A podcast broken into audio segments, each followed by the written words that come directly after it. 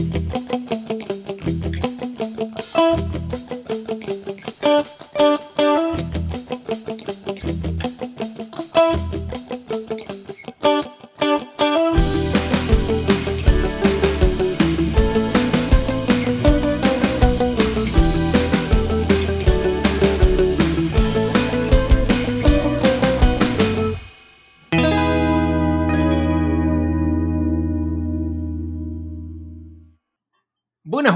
¿cómo andan? Yo soy Juanchi.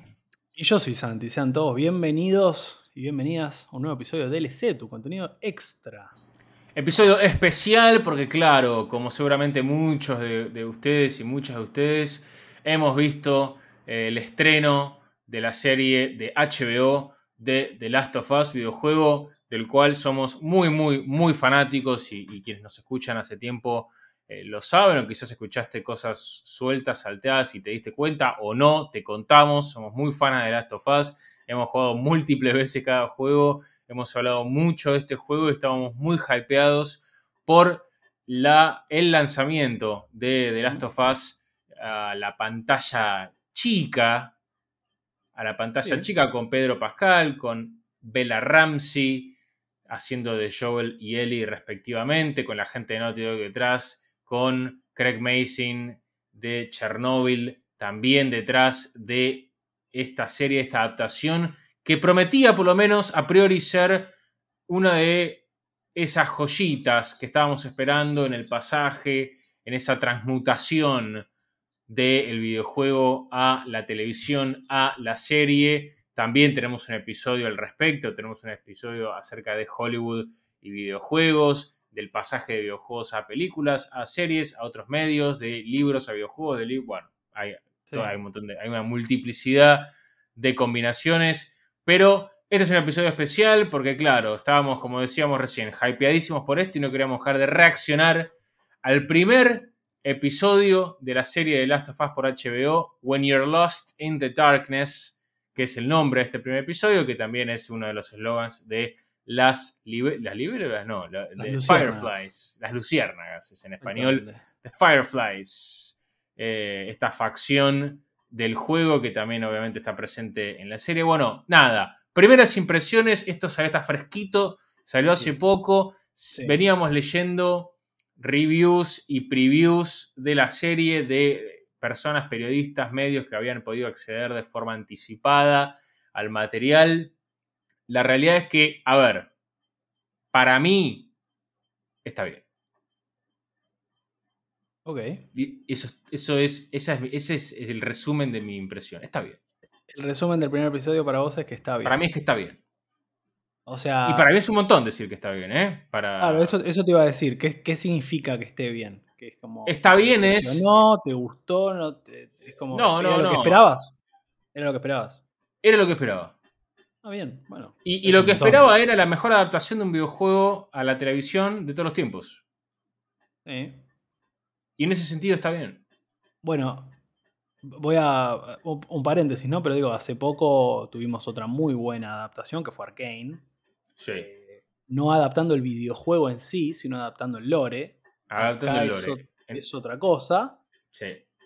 pero tenía ahí un. Una jurisprudencia. Había, había sentado jurisprudencia, ¿no? Eh, Arkane, que de hecho hablamos también de Arkane. Para mí The Last of Us es mejor. Con este primer capítulo podés decir que es mejor. Bueno, bien. Para mí The Last of Us con este primer capítulo es mejor.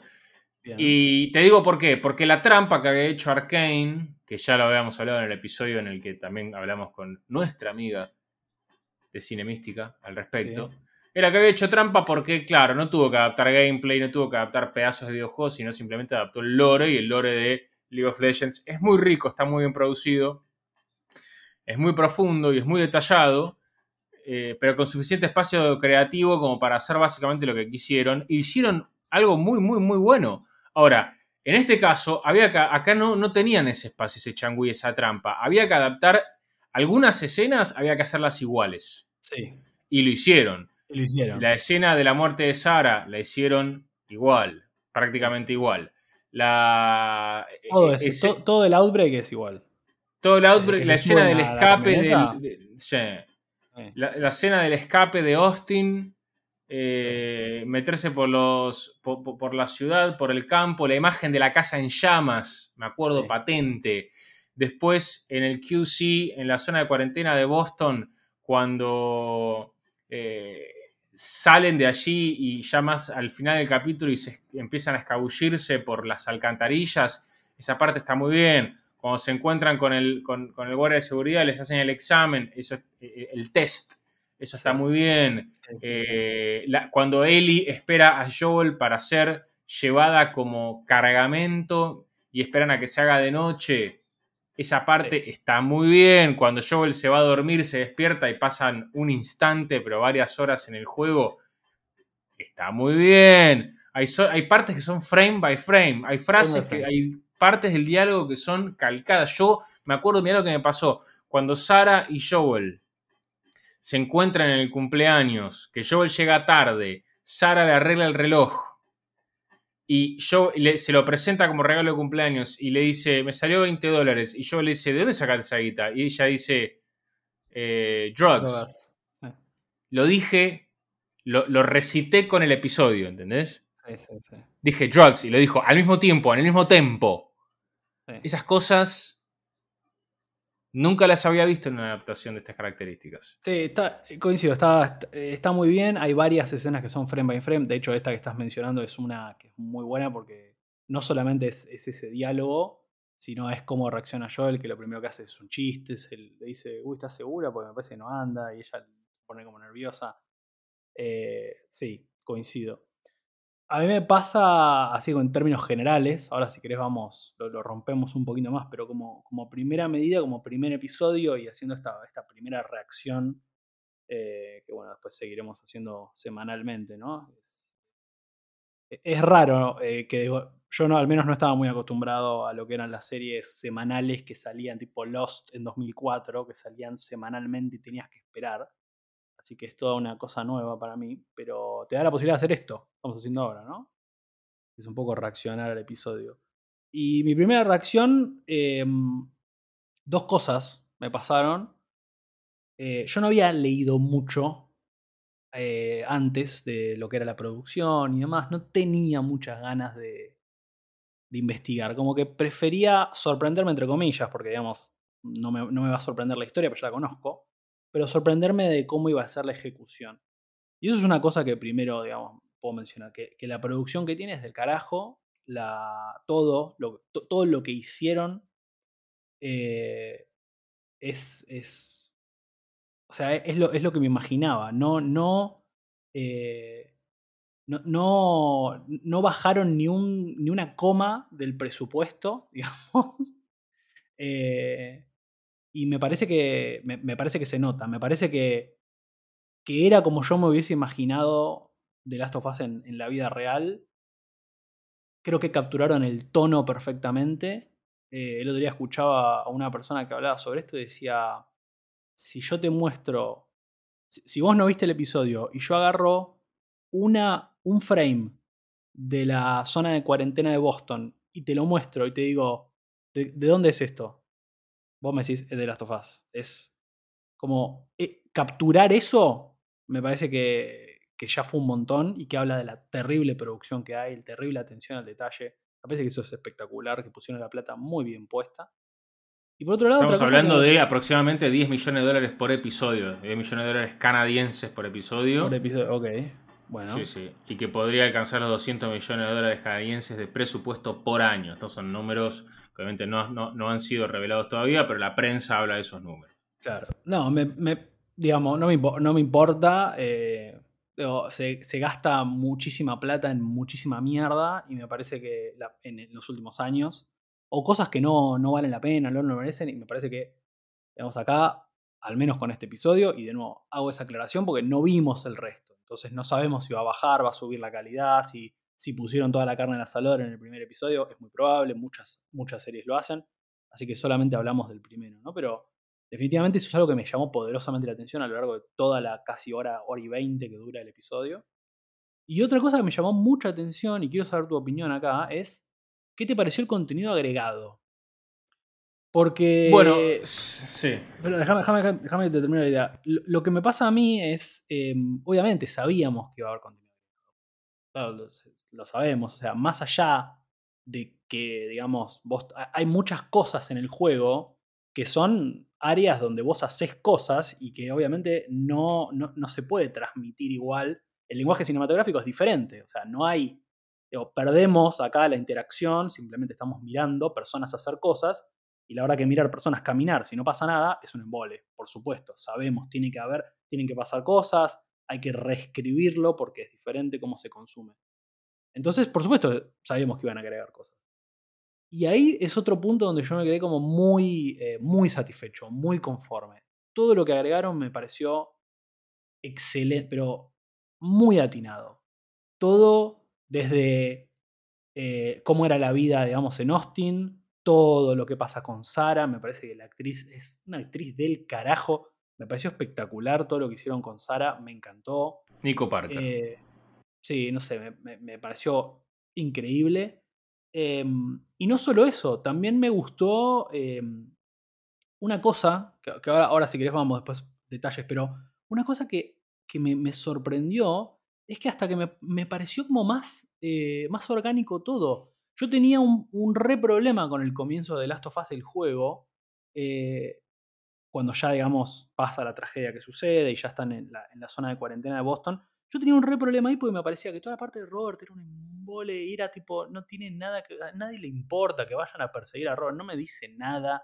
A mí siempre me pareció como que eso fue pésimo. Era, eran, eran las cosas como que no me cerraban por ningún lado de la historia del juego. Como que se encuentran a Marlene de casualidad ahí en un costado y es como, bueno, ya fue. Me parece que acá está re bien trabajado. Tiene todo el sentido del mundo. Eh, me parece que es mucho más orgánico cómo sucede. Y me parece que hasta en cierto punto es como que Neil Druckmann se tomó esta, esta oportunidad para esas cosas pulirlas más. Y decir, ok, bueno, tengo otra oportunidad de contar esta historia. Las cosas que quizás no me gustaron tanto, no cerraron tanto, o no sé. Obviamente es una hipótesis, ¿no? Pero me pareció mucho más orgánico. No sé qué te pasó a vos con todo el contenido agregado. A mí puntualmente con esa escena del, del primer acto, primer acto no, el segundo acto sería, o, o segunda mitad del primer acto del juego, ah, yo no tenía ese problema. Me parece que representaba la vida que ellos tenían, este, Tess y Joel, en la, como, como eh, contrabandistas. Sí. Ahora bien, sí creo que eh, como adaptación a la televisión eh, no puede tomarse las mismas licencias del género de los videojuegos. Me parece que eso es normal.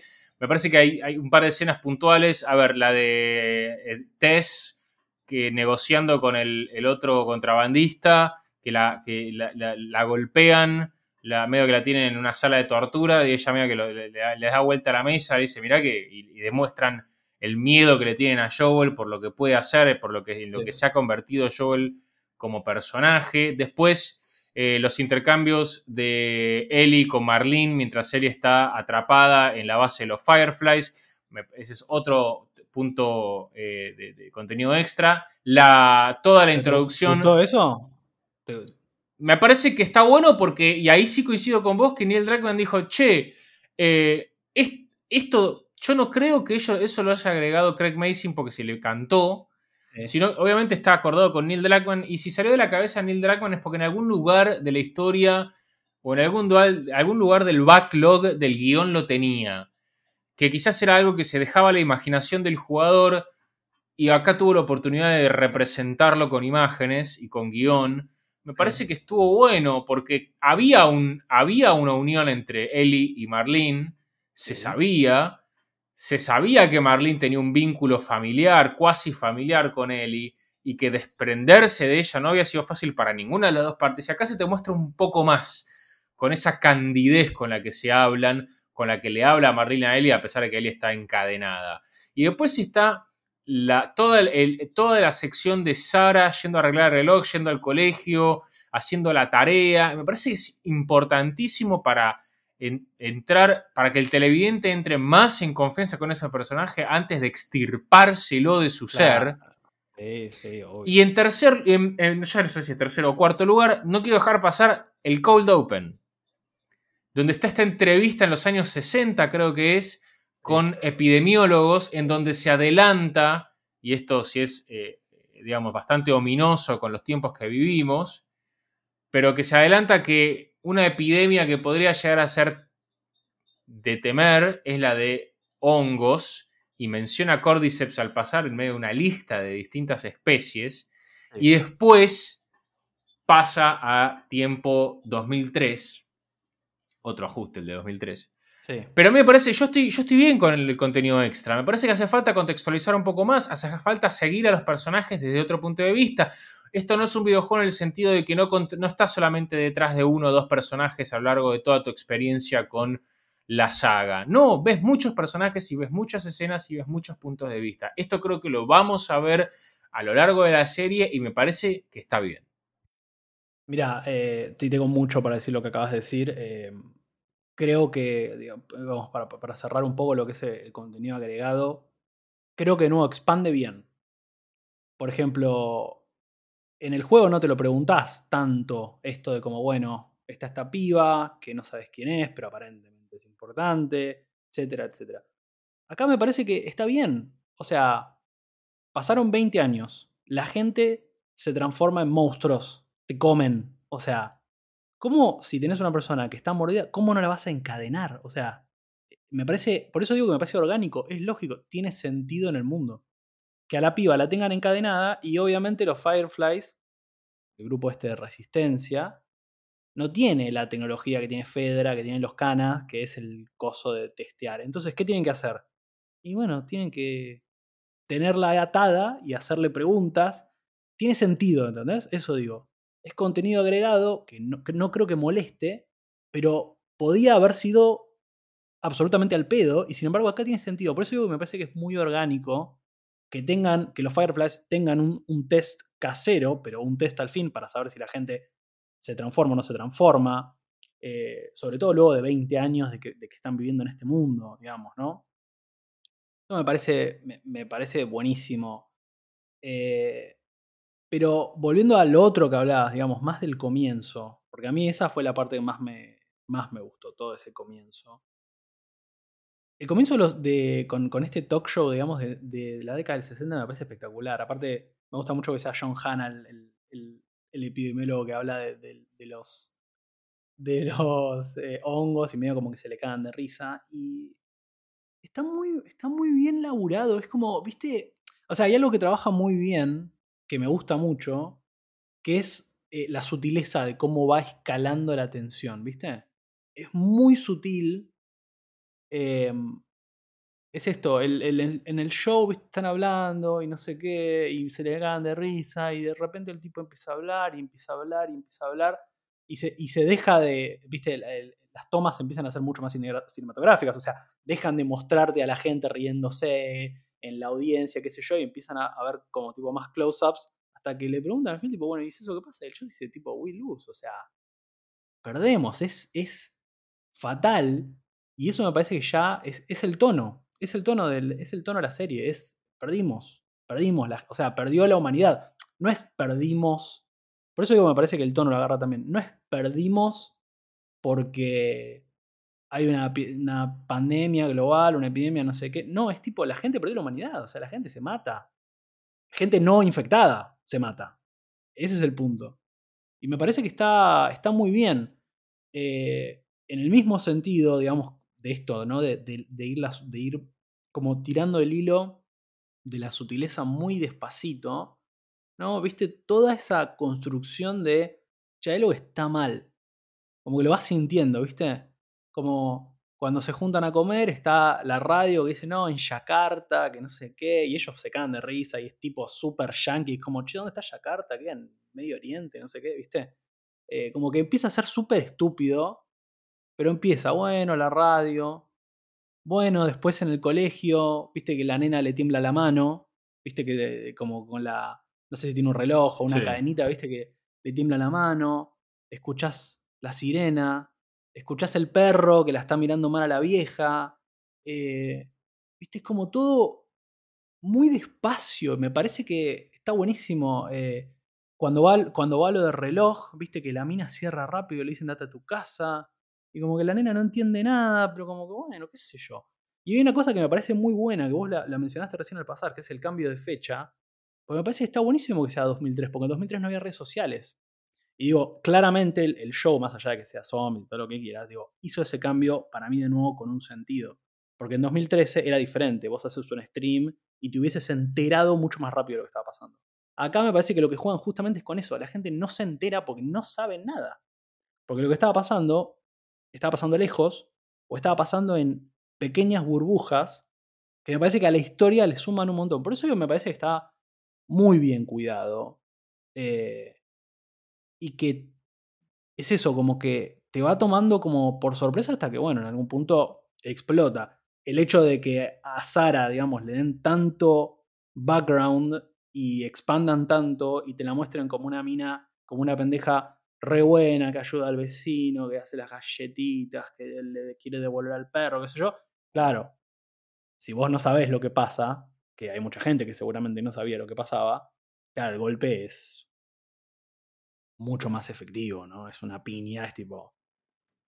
Porque vos lo que pensás es, ok, son ellos dos, van a ser ellos dos. Cualquier persona, digamos, lo, lo pensaría ok, la historia va a ser de ellos dos, de cómo se escapan, y la historia no es de ellos dos. Entonces, me parece que, que tiene como. E, es, eso, digamos, de la sutileza me parece espectacular. Y, me parece que donde más se ve es en esa primera parte. Y una cosa más que quería decirte y preguntarte cómo lo viste vos. Eh, que más allá de que las actuaciones son buenísimas y me parece que se setean un punto muy alto para, para, para, todo para, toda, la, para toda la, serie, no sé cuántas temporadas tendrán idea, pero para todo lo que es esta primera temporada como mínimo. Obviamente cuando pasa lo que pasa, cuando se están escapando, cuando el policía los, los les dispara, ¿no? Y, y, muere, y muere Sara. No sé qué reacción tuviste vos, ahora quiero que me cuentes. A mí me pareció muy buena, pero igual es como. Yo tengo tan grabada la de Troy Baker que incluso 10 años después me parece que es insuperable. Es como. Eh, no, lo, no, lo puede, no puede superar. No, no, no, ni Pedro Pascal, que la rompe toda, y, pasados 10 años después, y habiendo podido practicar, desde que le dijeron que vas a ser Joel, el chabón se debe haber puesto a practicar esa escena. Y así todo me parece que no le. No... O sea, lo que quiero decir con esto es: si no jugaron el juego, y vieron esa escena y les gustó, vayan en YouTube a ver la interpretación de Troy Baker, por favor.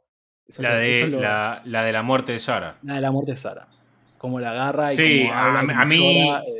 Sí, no me pegó de la misma manera. Obviamente, ya después de haber jugado el juego, primero, no sé, tres veces lo jugué, obviamente ya no te pega de la misma manera, eso es evidente. Y con esto estoy dándole mucho crédito a la serie porque es como que estoy haciéndome referencia al videojuego, cuando en realidad estoy hablando de la serie y, le da crédito porque habla de lo bien que fue recreada esa escena. Eh, de todas maneras, eh, me parece que es muy orgánica la interpretación de, de, de, Bella Ramsey y de Pedro Pascal. Me parece que Pedro Pascal en esa escena hace un muy buen trabajo. Eh, no hace el mismo trabajo, es verdad, no es lo mismo que Troy Baker, Troy Baker ahí la descose toda y eso que no muestra su rostro. O sea, imagínate lo buena que es la interpretación que ni siquiera muestra solo con la voz. Rostro. Es solo con la voz. Solo con la voz. Eh, me parece que, pero me parece que Pedro Pascal hizo un muy buen trabajo como Joel. Me parece que todo el casteo está muy bien hecho. Está, o sea, Pedro Pascal, Bella Ramsey, eh, Merle Dandridge como Marlene, que es la misma persona que hace la voz en el juego, la persona que actúa en, la serie. Anna Torv como Tess, eh, me parece que estuvo muy bien. Gabriel Luna como Tommy, eh, la verdad que estuvo. Me pareció un poquito más jodón que Tommy. Sí. Eh, obviamente te lo muestran antes. Vos, vos en, el juego lo, ves por primera vez cuando viene con la camioneta con Joe y, la sacan a, Sara para escaparse. Sí. acá lo ves un poquito más jodón al principio. Y, y, yo no sé si el personaje era así de jodón. porque en el juego no lo vemos de esa manera, ni creo que en ningún momento hasta cuando está en el primer Jackson y en el segundo Jackson, no lo ves así. Mm. Eh, pero de todas maneras, sí, muy buen trabajo. Em, y, bueno, Nico Parker como Sara ya, ya, se mencionó. Eh, no, no, eh, hasta ahora las interpretaciones están muy, pero muy bien. Yo quiero ver a Nick Offerman como Bill. no sé cuándo será eso, pero Nick Offerman parece que hizo un Imagino que episodio 3, porque el cliffhanger, digamos, al episodio siguiente que se llama Infected. Claro. Justo este es el detalle. En el primer episodio no te muestran. O sea, una vez que pasamos a, Boston, no, no, ves más zombies. Y eso está bueno porque te habla de que no es una serie de zombies, como no es un videojuego de zombies. no, es que eh, le dicen, eh, viste que en un momento cuando, cuando Joel va a este chabón que es el que tiene la radio, ¿viste? y le dice, che, nada de, nada de Tommy. No, no, Ese fue un buen detalle. Eh, a mí me gusta mucho eso. Por eso digo que el contenido agregado es muy bueno, pero le dice, dice bueno, ¿dónde está la, Radio Tower? Que ahí tenés también un, un a cosas más adelante, pero vamos a intentar no spoilear. Vamos a creer que hay gente que nos va a escuchar que no, que no vio la serie, que no jugó el juego. Pero bueno, esa Radio Tower va a ser importante. Pero viste que le dice, eh, bueno, decime dónde está. Y el chaval le dice, ¿pero estás loco? está en Wyoming, le dice, todo ese open area, y le dice, hay cosas peores que los zombies ahí. O sea, el zombie es, una problemática, sí, obvio, pero no es lo peor. Eh, no, y, el, trabajo musical ah, y de audio, con el tema de la radio, cuando yo y Eli esperan, esa parte del contenido agregado me pareció muy bueno, porque aparte le da pie a, la serie a musicalizarse de otra manera. Y, con esa cosa ochentosa eh, que me parece que pegaron en un, en un caño que resonó muy bien. Eh, y le da la excusa también para mostrar más parte de la personalidad de él y de, descularle el código, de, de, engrupirlo a Joel. Eh, nada, me parece que como primer episodio setea un tono de grandes actuaciones, de gran interpretación, de gran adaptación, de gran contenido original, gran guion. Em, pero todavía me parece que hay un tema que hay que resolver y hay que ver cómo. Bueno, no, me parece que hay que acostumbrarse más que resolver. Y es la geografía. La geografía de un juego lineal como The Last of Us no es la misma que la de una serie. Y me parece que quisieron traducirlo demasiado fielmente a punto tal de encerrarnos como televidentes a los límites de, la cámara. Eh, y hacia donde la cámara nos quiere llevar sin darnos espacios abiertos para entender y interpretar nosotros mismos dónde estamos y cómo es la topología de esos lugares. Sí, sí. Eh, sí, me, pasa lo mismo. Me, pasa. Bueno, yo tengo dos, comentarios, digamos, negativos, no sé si negativos, dos cosas que no me, no me cerraron tanto. Una es eso, sí, la geografía es rara. Eh, es raro porque es un espacio cerrado. O sea, es una, zona de cuarentena, está cerrado, no puedes salir. Te lo aclaran muchas veces.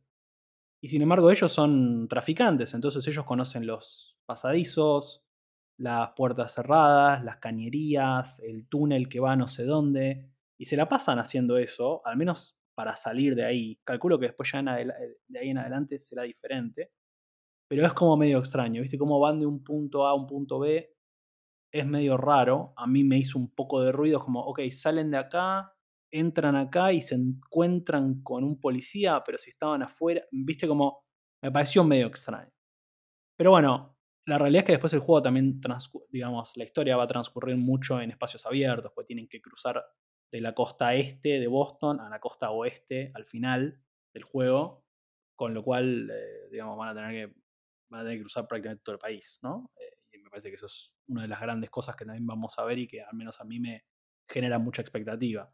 Eh, los espacios abiertos, ver cómo van cambiando las temporadas, que es otra cosa. Temporadas me refiero a las estaciones del año, ¿no? Que es una parte muy importante del juego. Eh, pero sí, me, a mí también me, parece que un par de cosas que mencionaste solo para agregar, esto de la musicalización me parece clave, me parece muy bueno. Me parece que el hecho de, de, que le haya desculado eso, me parece que empieza a presentar la personalidad de Ellie muy frontal, digamos, va para adelante. Eh, está claro, nació en ese mundo, pero tiene 14 años, hace 20 años que pasó, entonces tuvo que aprender a vivir de esa forma. Me parece que, de nuevo, todo tiene mucha lógica. Pero aún así se sabe las décadas de las canciones. Lo cual Bueno, pero porque también le gusta, le gusta el contenido pop, ¿no? Le gusta esas Sí, cosas. le gusta sí, leer. está bien. Ponele, sí. A mí lo de, a mí lo de, a mí lo de eso de, mm, de lo de la, musicalización y qué sé yo, y que le sacó la ficha de Web Before You Go Go y que los 80 significa mal, malas noticias y de hecho que termine con Depeche Mode, que es una canción que salió en el 88, 89 por ahí. eh, lo que implica eso, si entendiste el código, es que bueno, que no son buenas noticias. Y de hecho el cliffhanger del final es eso. Van hacia un lugar donde escuchamos los clickers, donde sabemos que no va, no, va, no va a ser fácil pasar por ahí. Pero me parece que está bueno cómo Ellie se da cuenta y cómo de alguna forma todo lo que vos tenés que hacer en el juego lo pudieron traducir muy bien a, a algo live action, porque a lo largo del juego, esto no es un spoiler para adelante ni nada, pero a lo largo del juego hay mucho esto, ¿no? Como decíamos, del storytelling ambiental, donde vos agarrás un libro y tiene una nota y en la nota dice, bueno, nos tuvimos que ir porque la familia, y hay un diario de una persona que cuenta cómo fueron sus últimos días. Me parece que eso está buenísimo, está re traducido, es como que agarró un libro y adentro del libro había una nota que tenía un código. Que es algo que en el juego te encontrarías tranquilamente, el código para abrir una caja fuerte que tiene municiones, ¿entendés? Me parece que en esos detalles se nota que, que dedicaron tiempo. Son cosas que, que para mí son muy sutiles, pero que son muy importantes. De nuevo, para una persona que quizás no jugó el juego, es un detalle de paz inadvertido. Para una persona que lo jugamos y que nos interesa ver cómo esas cosas las traduce, me parece que está muy bien. Eh, así que nada, para mí es, es un, es un muy buen comienzo. Lo único, más allá de esto de la geografía, que me parece que es medio delicado, es el tema del, del reveal, del plot twist, que me parece que fue un poquito apurado, que se viene de nuevo generando tensión sobre, oye, ¿quién es esta nena? ¿Por qué es tan importante? Este secreto que no puede contarle a nadie, etcétera, etcétera, etcétera. Como que la serie te trata como que vos no sabés lo que va a pasar, eh, para la gente que no jugó el juego, obviamente. Y después al final es como, ah, ok, no, estaba mordida y es inmune. Pero vámonos rápido porque no, no podemos esperar a hablar de todo esto. Y Joel no la va a matar cuando claramente antes nos había mostrado que le importaba tres carajos, ¿no? Me parece que fue un poquito apurado. Si era el gran reveal, que lo es, me parece que estaba un poquito apurado. Pero bueno, es un, es un detalle. Me parece que. De nuevo, no, no, no, creo que, no creo que ensucie nada. Me parece que es solamente un detalle. Como tipo, ok, quizás se les estaba yendo un poquito de tiempo y había que recortar un poco. Y bueno, fue como, bueno, che, ¿sabes qué? Vienen los, los policías, corramos, rajemos y después vemos. Y después vemos qué hacemos. Si la matamos, la matamos más adelante, no sé. Pero bueno, me, me pareció eso. Eh, resumen. Sí, una notita, una notita del audio es que también está Santa Olalla, el argentino, metido en Ah, el, claro, el claro. opening, el score de la- del, del- del show, me parece importante, sobre todo para los fans que ya le han encontrado la tonalidad de Santa Olalla y cada acorde de su mandolina eh, o de su ronroco hace que, que la gente se le, se le ponga los pelos de punta. Sí. Eh, pero sí, estoy de acuerdo. Creo que con más aciertos que con errores, con mucho para mostrarnos, con mucha expectativa por lo que viene. Vamos a ver el episodio que viene. Ya clickers, ya runners. Hay que ver si se apuran con algún bloater, que no creo. Eh, pero pero va- va- vamos a ver eh, qué, qué lo qué- qué escenas del juego nos encontramos en el episodio que viene, qué personajes nos vamos encontrando, qué contenido extra, no- no- con qué contenido extra nos sorprenden. Probablemente el pasado de Ellie también va a haber cosas de Before the Storm, ¿era que se llama el DLC? No, Left Behind. Left Behind, Before the Storm es, eh, es Life is Strange, me parece. No. Cualquiera. Eh, sí, vamos a ver cómo. con qué nos sorprenden y con qué nos, nos endulzan un poquito esto de encontrar finalmente una adaptación de, de gameplay, una adaptación de cinemáticas, una adaptación de un videojuego propiamente dicho a, una serie de televisión hecha por un fanático mismo como Craig Mason, con Neil Druckmann ahí detrás, con toda la gente de Naughty Dog, con un montón, una torta de guita detrás, con actores de Hollywood de primer nivel y que a priori pareciera que están acertando. Pero bueno, esto ha sido entonces la reacción nuestra de DLC, tu contenido extra, al primer episodio de The Last of Us por HBO. Esperamos que, nos comentes un poquito qué opinás, si te gustó, si no te gustó. Gracias por habernos consultado, a ver si vamos a sacar este episodio, esta mini review. Obviamente sí lo vamos a hacer, no podía faltar. Eh, arroba escuchá.dlc en Instagram, pueden ahí comentarnos, díganos qué opinan, si están de acuerdo, si no, entremos en conversaciones, dialoguemos, charlemos Y Santi, como siempre, muchas gracias. Nos vemos la próxima. Seguimos, como siempre, dejando contenido para todos ustedes. Sigan ahí pendientes de lo que hacemos y de, de escuchar nuestra opinión sobre, sobre todos estos temas que tanto nos gustan. Así que bueno, sin mucho más, nos vemos la próxima.